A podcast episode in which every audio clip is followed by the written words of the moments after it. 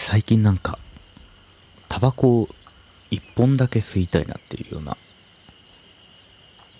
タイミングが結構あってなんでしょうね。あこれはタバコのタイミングやなみたいなことを思うんですけど。その時はもう蚊取り線香に火をつけてその煙を浴びることでちょっと満足したりしてて。あの私自身は2017年の夏ぐらいまでタバコを吸ってたのかな。うん。最初は父親の影響でキャスターを吸いでキャスターがウィンストンに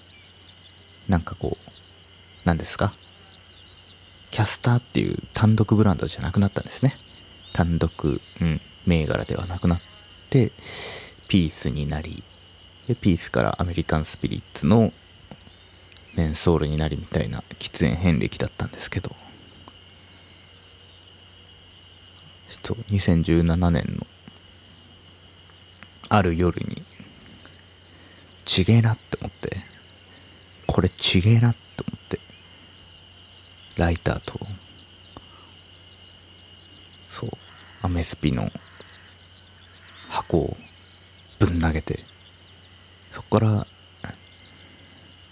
もらいタバコは農館っていうね私のあの独自ルールがあるのでもらいタバコだけでやってきましたけど。あの最近ねうんこの1ヶ月ぐらいですかね。なんかああこれタバコのタイミングだっていうことが結構あってでタバコってね1箱20本なんですよ。多くないですか？20本って。ね。普通盛りが大盛りのラーメン屋みたいな感じがしちゃう。あの20本。もともと吸ってた時も1箱吸い終わるのに結構かかってたしね。5日ぐらい。うん。1日に2本ぐらいしか吸わなかったし23本ぐらいしか。でもそのふと現れるタバコだなっていうタイミングの時に1本だけ買えないみたいなのはちょっと嫌ですね。ミャンマーの居酒屋とかはメニューの中にタバコとかがあってあの1本単位で注文できたんですよ。ミャンマーの全店舗かわからないけど 俺が なんか滞在中によく行ってた、ね、ところはタバコ1本くれって言ったら5本ぐらい持ってこられてまあいっかっつってってましたけどね。うん。まあ世の中のものはなんか多いなって感じる時多いですね。多いなと感じることが多い。うん。ななんだろうな、うん、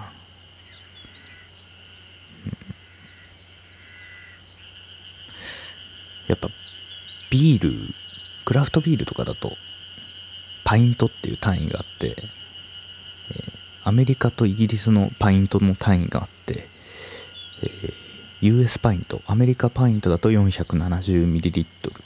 UK パイントイギリスパイントだとね525とかそのぐらいかな。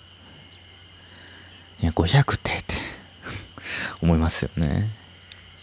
あの私がすごく大好きでよく行っている池袋のノンサッチという、えー、結構ね店長が音楽好きで XTC とか、まあ、UK US か変わらずあのノンサッチっていう店名も XTC の曲から曲名からつけてるんですけどもそこのねあのそこもハーフレギュラーパイントっていう頼み方で大きさが。なんかねやっぱそこ行くとちょっと歌舞きたくなるから。パイントを頼むんですけど。多いなっていつも思いながら。飲んでますね。多いなーって。でもなんか頼んじゃう。うん。でもなんかこう今年の3月以降コロナ以降はなんかお酒との付き合い方っていうと大げさですけどね。お酒に対する感覚みたいなのは変わってきてうん。ここはもうかなりいろんなことがあるんだけども具体的には人と飲むとよくわかんなくなるみたいな。なんでしょうな。あの弱くなったのかしらね。お酒にがアルコールに。うん。なんかねその2月より前の感じがもうよくわかんなくなってきてますね。うん。あえ？ななんかえ？あれ？って思ったら記憶なくなってるみたいな。昨日しこたま飲んだなみたいになってる。うん。なんかやっぱ練習しないとダメですね。酒の感じも。うん。あと居酒屋とかってあれですかね。炭酸水って単体で頼めるんですかね。私あの最近最強のノンアルドリンクは炭酸水であるっていう説を提唱しておりまして、えー、まあ軽く酔っ払った後に炭酸水を飲むと俺チューハイ飲んでるんじゃないかみたいな気持ちになれる。なんて言うんです？うん。なんか酔いは進んでいくんですよね。炭酸水飲んでると、うん、これやっぱりゼロから炭酸水飲んでも違うんですよ。酔いがゼロの状態で炭酸水飲んでてもあの腹にズドズドンと来ないというか。うん。なんかそういうのがあって。ちょっと下地を作ってからじゃないとねその炭酸水効いてこないんですけど。だからあのノンアルコールビールとかも4杯目ぐらいに頼めば結構ちゃんとビールのの感じがすると思うんですよね。腹の中のアルコールと混ざった感じがして、うん、この前あの0杯目で1杯目か。0杯目ってなんだろうね。1杯目からノンアルコールビールを飲んでみるっていうのをやってみたんですけど。うん。その腹にズドンとくるアルコールの感じがなく。うん。やっぱ下地は大事だなと思った次第ですね、えー、今回も、えー、北海道は十勝の南側大樹町にありますハウス萌えはの、えー、庭の鳥と虫のそよめきをバックグラウンドに、えー、今、えー、っとですね、6月の初旬にリリースされた私の、えー、豊平リバーという EP の中身についてお話しできればなと思います。そして、えー、自宅、静まった自宅で録音しているのでこのようにちょっとささやき気味の声になっております。えー、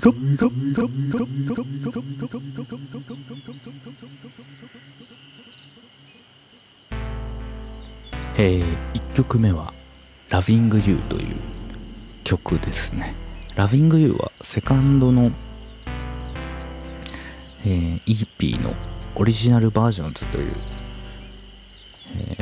1品に収録されてたもののリエディットという感じになっています。で、えー、オリジナルバージョンズを出したのは2017年の12月ぐらいだったと思うんですけどまあわりかしうつでダメになってた時ですね。ダメになってたっていうかなかなか苦しかった時期なんですけども。なんかのね曲を目指して作ったと思うんだけどあのやっぱミディアムブッダ史上一番美しいメロディーコード進行になったなというのがその時の作った時の気持ちだし割と今でもわあこれはいいメロディーですなというのを感じてますね。でそのメロディーを引き立た引き立たせるというか、えまあ、これだけメロディーがいいならドラムはシンプルでしょっていうことで、えー、808というですね、えー、伝説的なリズムマシンの音をサンプリングしたものをものすごく細かく何て言うんでしょう。もともと808ってバスドラムがドゥーンっていう音とかなるんですけどそれをドッてかなり切って使ってますね。もう本当にリズムマシン。単純な8ビート16ビートみたいな、えー、感じでやっているリズム。で後半にベースがやたら、えー、ぐいぐい歌いまくるんですけどそれはイメージはあのビートルズのポール・マッカートニーがあのジョージ・ハリスンが作った曲でやたらベース暴れ回るんですよ。 Something とか While My Guitar Gently Weeps とかそこら辺でもうめちゃめちゃなベースもうものすごいベースを弾くんですけどそのイメージでやってますね。うん。でリエリとして何が変わったかといえば今後ろで鳴ってるこのこの後ろで鳴っている音ですね。えー、もともとシンセ1というノードというシンセをモデリングした無料のソフトで作ってたんですけど、えー、それをコルグのボルカというアナログシンセに置き換えて結構パリッとした、えー、張りのある音圧というかね厚みのある音になっていてこれはかなり理想の音に近づいたなという印象ですね。あとはですね、えー、コロナ期間でえー、ミュージシャン支援ということで IK マルチメディアというメーカーが、えー、もうえぐいぐらいのセールをやってて60%オフとか95%オフみたいな何パーセントオフだったっけね。でそれで手に入れたシントロニックという、えー、ソフトシンセを使っておりまして。まあ基本的にはその無料シンセから、えー、本物の本物のというかアナログシンセとか有料のシンセに置き換えたりあとはコードボイシングというやつですね。あの同じコードなんだけどこことここはちょっと話した方が綺麗になるなみたいなまあシンセ1からボルカに変えたことでそれもちょっと考えながらやってたんですけどもそこら辺の何て言うんでしょうね。なんかこう理想に近づいたような、えー、再収録リエディットというような感じになってました。でオリジナルバージョンズセカンドを出した時点であこの曲もっと詰めれるなというかずっと更新し続けていく曲なんだろうなというイメージというか予感があってそれでオリジナルバージョンズという曲名にもしたんですけど。あの多分今後もまだね ラフィング U に関しては書き直し続けていくんだろうなっていう感じありますね。今回もあよくできたなとは思うけどももっとよくやりたい。なぜなら自分史上一番美しいメロディーだと思うから。ねなんで、えー、例えば本当はこの曲も歌詞書いたんですよね。あの「ドゥンドゥレッドゥン」っていうメロディーに歌詞が実はついてるんですけどあのその歌が自分の中でまだ納得いく歌を歌えてなくて収録できていなかったりあとはバンドでやりたいですね。ギターベースドラムなんちゃらなんちゃらなんだろうねタンバリンとか。うん。そういったちょっと別バージョンをガンガン作っていきたい曲ではありますな。うん。ラビングユー。な感じですかね。Breathing turned now then えー、2曲目でタイトル曲の「豊平リバー」になるわけですけども。この曲のイメージは夕方とか朝方とか。まあ夜もあったけどね。とにかくあのちょっと川沿いをずっと豊平川の川沿いを走ってる時のイメージというかその景色が原体験になってますね。あのー、札幌にはホーボーブリューイングというのをやってる人間がいまして川村洋平君ですね。えー、まあ、自分の工場を持たずにビールを作ってるファントムブリュワリー進出鬼没のブリュワリーという、え、ニュアンスのファントムブリュワリーという呼ばれるスタイルでやっている、えー、ホーボーブリュワリーのホーボーブリューイングか。ホーボーブリューイングの洋平くんが、えー、毎週土曜日に、えー、立ち飲みのお店を間借りして、えー、ホーボービアスタンドホーボービアスタンドというお店をやってるんですね。メニューはビールオンリー。食べ物なし。他の飲み物なし。まあ、水は出てくるけどっていうような、えー、スタイルなんですけどそこがもうものすごいにぎわってて僕はたまたま何も知らずに入ったんですけどなんかそこの雰囲気とか集まる人とかあとねあのお酒も好きですし、えー、札幌に戻った2018年の頭にもうかなりハマってまあ、そこに通ってたわけですね土曜日は。そこに行く時の感じというかそこに行く途中に行く道すがらで自転車で豊平川を通るっていうのがルーティンだったのであの時に見た豊平川の感じとかがベースにありますねこの曲の。でずっと後ろで流れてる今鳴ってる音ですねこのふわふわふわいん、ふわいん、ふわいんっていうのが、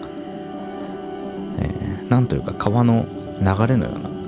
イメージでおります。うん。この音は MaxMSP という、まあ、ソフトがありまして、説明は難しい音楽用ビジュアルプログラミングみたいなソフトなんですけど、それで作った音を、えー、逆再生させてるんですね。うん。あのもともと、えー、前回のスーパー札幌ブロスで流したポーラの、えー、シンセ担当ハリーさんが、えー、組んでるユニットエンドレスサマーという、えー、ユニットがありましてそのエンドレスサマーが2017年に出した足えー、っとですね。2017年にににほいほいほいほいほいほいえっと2017年に出したアルバムから、えー、影響を受けてますね。アシッドフルーツという曲があるんですけど。でそれはアシッドフルーツは、えー、ザ・フィールドという DJ のファーストのファースト LP から、影響を受けてるっていうのを聞いてで両方すごい聞いててああやっぱこういうのを作りたいなという気持ちが強まって。で2018年の5月ぐらいかなこの曲作ったの。土台ができたのは。でそこからまあポーラのハリーさんもそうだしいろんな人とちょっとコラボをしてみようと思って、えー、連絡とかをしてたんですけどまああのねそういうことをすると塩漬けになりがちじゃないですか。あのコラボしようと思って。なんかこうね自分から送ったりそのなんかねうんそのコラ塩漬けになるんですよねコラボしようとすると物事って。で一向に進まなく進まなくなり。で2019年にもやっぱこの曲完成させなきゃって思って取り組んでたんですけどなんかやらず。で2020年にいやもうこれはさすがに出したいというかあのチューンコアの、え何て言うんでしょうね。えっ、とアルバム1枚手数料なしで出してあげるキャンペーンというのがありまして配信サービスですね。それに合わせてリリース整えたっていうような感じですね。でももう2018年にかなり原型というかいい美味しいところまでクリティカルなところまでできてたんでほぼほぼ手は加えてないなっていう感じですね。本当に最後の最後整えただけ。うん。その昔使ってたバスドラとかがちょっと弱かったから差し替えたりとかあとはちゃんと展開つけてあげたりとか。うん。やっぱり曲っていうのはなんかこうエイヤで終わらせるのが正義であるって海外のプロデューサーとかもよく言ってて。あのプロジェクトをやめるのではなく終わらせるのだみたいなことを言ってたんですよ。その一旦ここでやめておこうじゃなくて一旦これでもう終わりにしようっていうような姿勢で作るのであるって言っててその通りでござんすって思いますね。えー、ドラムとかはハイハットとかにローパスフィル、えー、ハイパス？ローパス、えー、ローパス？ハイパスか。とにかく、えー、シンバルとかのハイを削るのが当時の自分は大好きで今でも結構好きなんですけどこの曲は特に「ツッ」じゃなくて「クッ」っていうようなハイハットになってますね。うんなかなか気持ちよい。あとはバスドラを前半と後半で使い分けてて後半になるとがっしりした、え、バスドラになるんですけど大きめのスピーカーとか、えー、ローの鳴るヘッドホンで聞くと気持ちいい感じですね。うん。同じく、えー、大きめのスピーカーとかベースの出るヘッドホンとかの話になると後半で入ってくるベースですね。えー、ドラムマシンの808、えー、ラビング U でも使ってた。それのタムをかなり音変ええー、音程を変えてベース代わりにしてます。ちょっとなんかダブっぽいやり方らしいかもというのを最近思いましたけど当時はなんとなくやってたんだけども。うん。でその808のタムのベースが消えて途中でねファーンっていうベースになるんですよね。あれは、えー、コルグのボルカキーというやつでアナログシンセですね。指で弾きました。一回一回ファーンって。うん。あと声ネタですね。えー、心が安らかなのが一番いいなですか。あれは、えー、マルサの女ですね。うん。マルサの女の山崎努権藤役。あのマルサの女は邦画で一番いい映画なので見てない方は何かしらで見てください。マルサの女はめちゃめちゃ面白い。マルサの女ねなんか全く興味はなかったんだけど向井秀徳のザ・テンボーイズのライブを見に行ったら向井秀徳がマルサの女女の曲をその弾かせてメンバーにサゼンボーイズのメンバーに弾かせて自分はずっとマルサの女のあのセリフを言ってるだけっていう、うん、マルサの女の国税局査察課の話なんですけど。ね。脱税容疑の疑いで。強制捜査いたします。みたいな。ずっと言ってるだけっていうのがあって。それからディグってみた感じですね。あ丸さんの女ってこんなんなんだって思って。こんなんじゃなかったけどな。でもめちゃめちゃ面白い映画でした。はいはいはいはいはい3曲目が、えー、豊平リバー2ですね、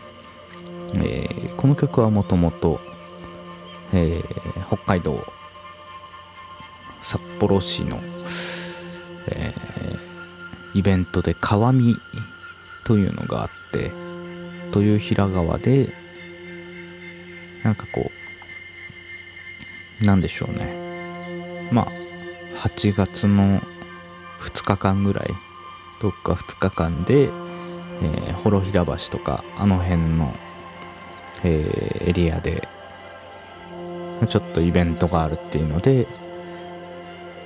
えー、BGM 提供をしたのが元になってますね。あのー、佐野和也という北海道周りのことをやっている友達がこんな話あるんですけど谷くんちょっと作りませんみたいなので誘ってくれてで豊平川の何かを使って先進的な技術で表現をしてほしいみたいなオーダーだったんですよ確か。でうん最初はあの豊平川のその川の流れとかをセンシングっていうかその、えー、データ化してリアルタイムでデータ化してどうのこうのっていうのを、えー、やろうかっていうのを言ってたんですけどまあ最終的にはあのとりあえず曲を作れば OK みたいなところに落ち着いたので、えー、その時に作った曲がベースになってますね。えー、BPM、テンポが72とか72.5なんですけど、えー、それが豊平川の長さとリンクしてる形になってますね。豊平川の長さは72.5キロ。で、うんとですね、元の川見の時に作った BGM では、えー、っと、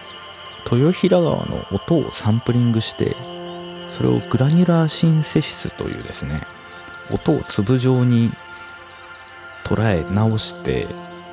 えー、構成し直して、なんかこう、それを合成して音にするみたいな、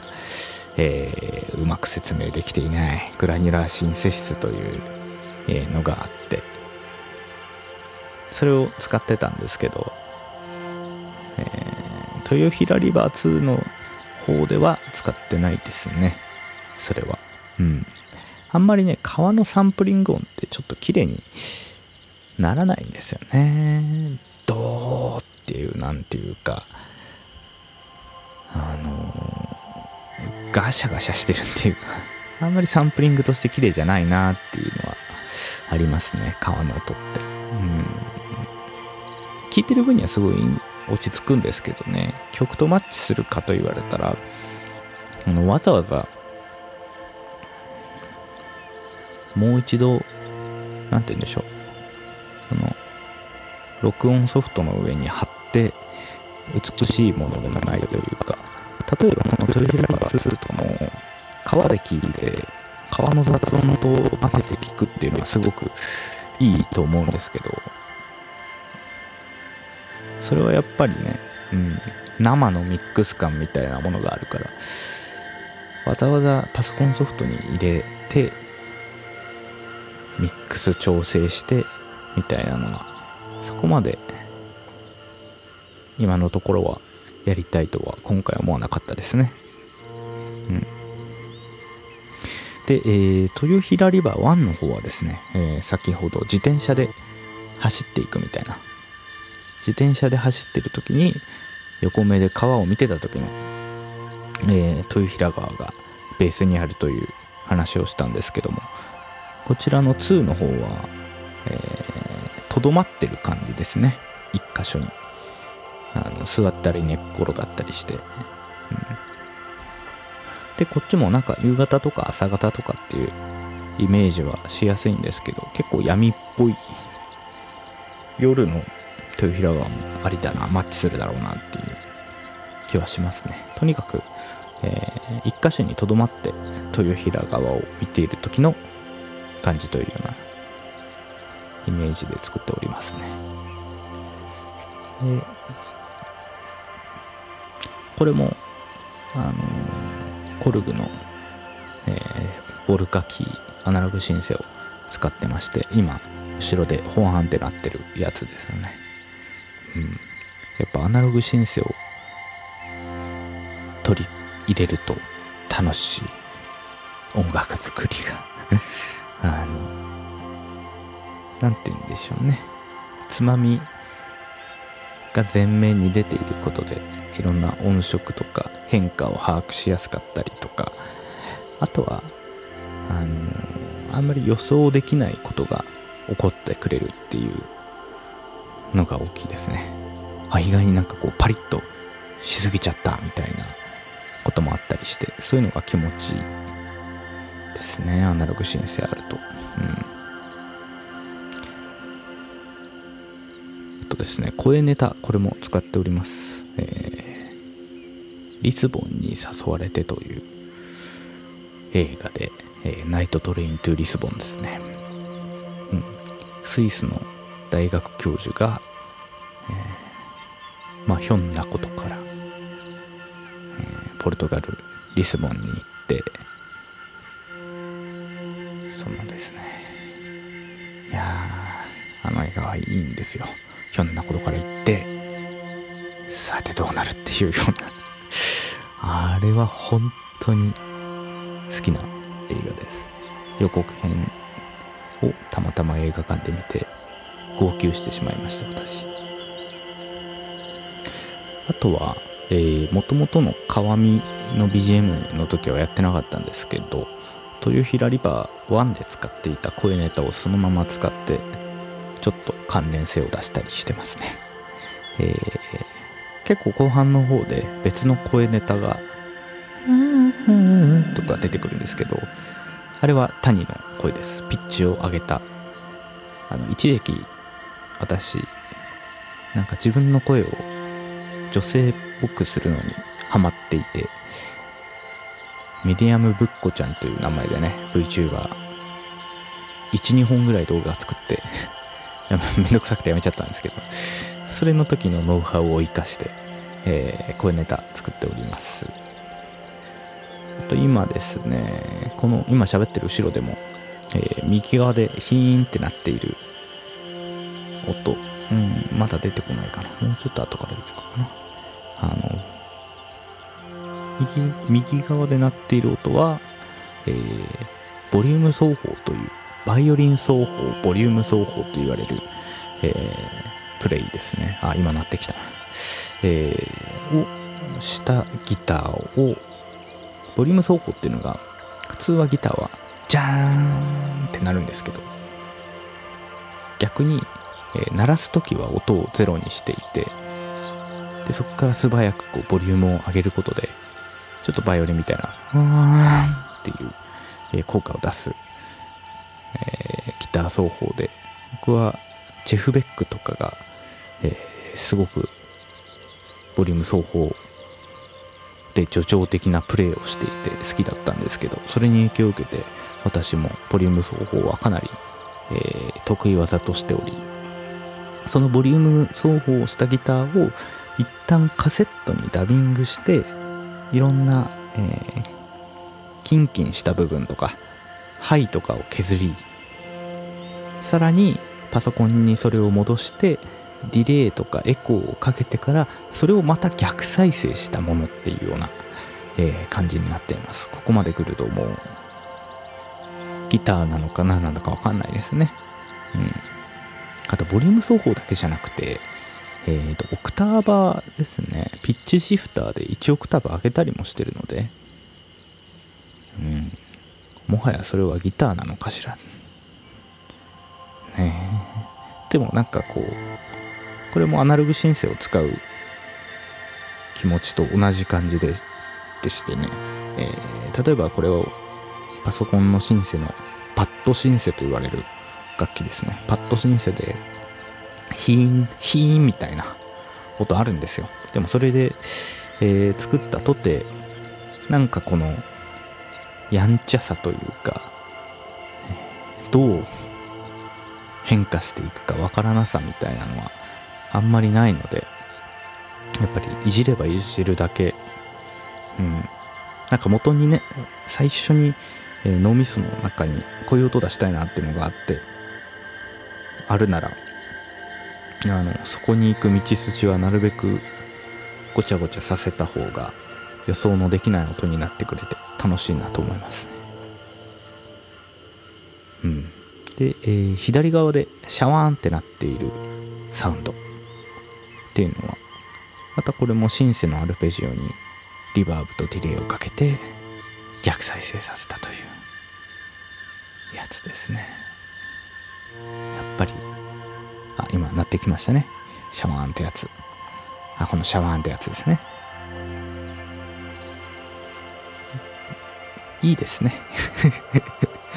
うん。リバーブとディレイをかけて逆再生するっていうのはなかなか私の好きなやり方でございます、うん、とにかく豊平リバー2はうん。なんかねなるべく人のいない豊平川とか川のエリアでじっくり座って聴いていただきたい曲ですね。あのしっかり聴くんじゃなくてリピート再生で聞き流すみたいな。でハマるところがあればハマるしハマらなければハマらんみたいな。アンビエントってそういうもんね。アンビエントエレクトロニカみたいなこういうジャンルは。うん。というわけで、えー、ラビングユー豊平リバー1豊平リバー2と、えー中に解説していきました。なんかね、えーご質問等あればわからんですけど、えー聞いてみたい話とかあれば、えーハッシュタグスーパー札幌プロススペースなしで、えー書いていただければ拾うように今回からしようと思い始めたのでぜひ何かご感想などあればくださいな。はい。ということで、えー最後に1曲聴いてお別れといたします。6月1日に配信開始になりまして、えー Amazon やバンドキャンプなどで購入することもできます、えー私谷翔子が作りました曲ですね、えー EP 豊平リバーに収録されております。ミディアムブッダで Loving You